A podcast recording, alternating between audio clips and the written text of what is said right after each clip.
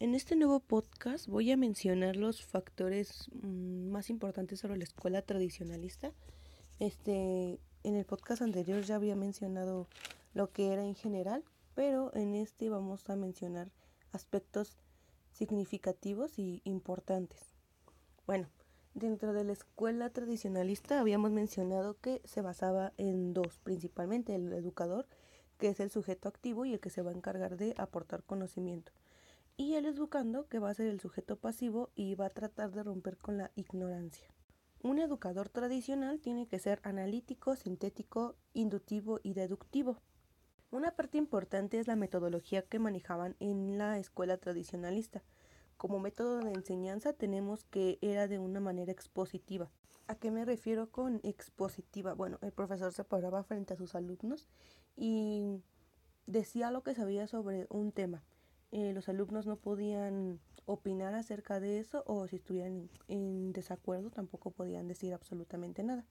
Como características importantes de la escuela tradicionalista puedo mencionar el magistrocentrismo, que se refiere a que el maestro es el único que puede opinar y la forma en la que el maestro enseña es de, la, de, de esa forma. El único que puede hablar es él y los alumnos solamente se dedican a escuchar y aprender. El enciclopedismo se refiere a que el maestro tenía que enseñar de acuerdo a un tipo libro o manual que les daba el gobierno para que de ahí solamente enseñara esa parte de, de la educación.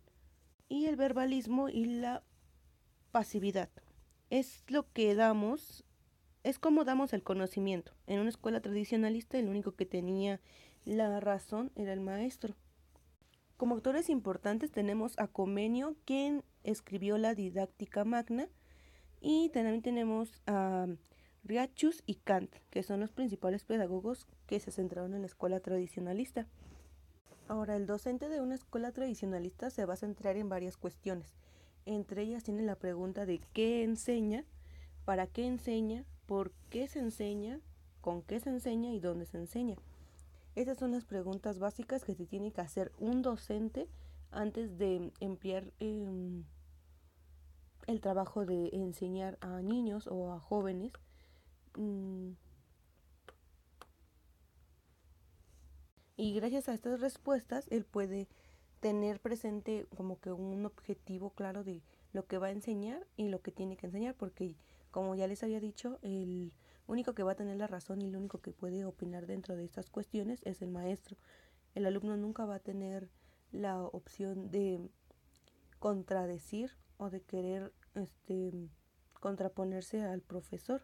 Como conclusión, dentro de la escuela tradicionalista lo que únicamente que se dedicaban en palabras populares, podríamos decir, era formar niños con como ellos querían formarlos y no, no se basaban tanto en habilidades eh, virtudes que tenía el mismo alumno, sino que ellos querían formar todos iguales, todos iguales.